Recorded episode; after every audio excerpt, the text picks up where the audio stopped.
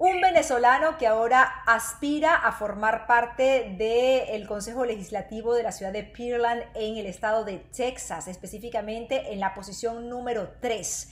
¿Cómo comienza esta carrera política de Orlando Brusual? Eh, correcto, bueno, esta carrera política comienza en Venezuela, eh, ya entre los años 90 y, y, el 2000 hasta que llega el, el presidente Chávez, que gana las elecciones. Yo eh, anteriormente, pues había, pues, era un hombre de negocio, tenía dos negocios, eh, uno en el Atillo y otro en otra parte, pues estaba muy bien, pues, pero a, raíz de, del año 80, 85 ya eh, no, comienza mi interés por la política y no solo porque quise, sino por la necesidad de, de, buscar gente nueva. Para, e, para esa época yo estaba un poco más joven y, necesitaban gente nueva, pues, eh, que quieran incursar ese, esa área. Fui candidato a concejal en el Atillo, este, estuve comisionado al ministro en Corpoturismo, eh, fue uno de los fundadores de, Convergencia en Miranda, y bueno, fui un poquito, empecé a estar activo pues en eso, pero a la hora de la verdad tuve desilusión con los partidos políticos venezolanos, con todos, sinceramente con todos, por la falta de filosofía que no tenían. ¿Esta es la primera vez que aspiras a un cargo de elección popular aquí en Estados Unidos?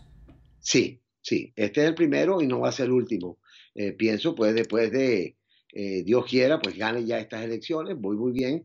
Eh, quisiera competir por el circuito 33 para, para, para el, los diputados, para, para, para el Congreso de los Estados Unidos.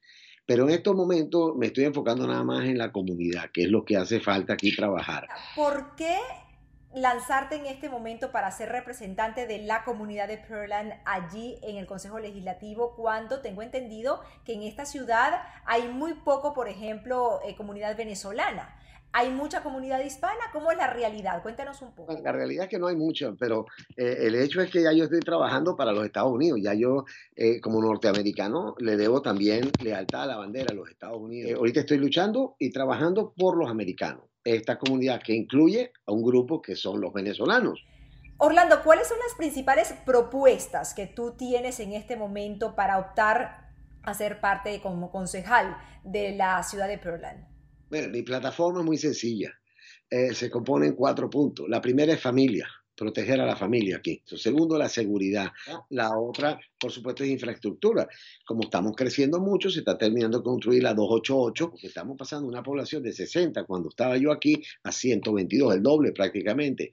La última propuesta mía, que no la tiene ningún candidato, es, es cómo se hace una zona de no kill zone, que quiere decir no se mata animales. La idea mía es no, cuando no consiguen quien los adopte, por lo general los ponen a dormir y eso se va a acabar.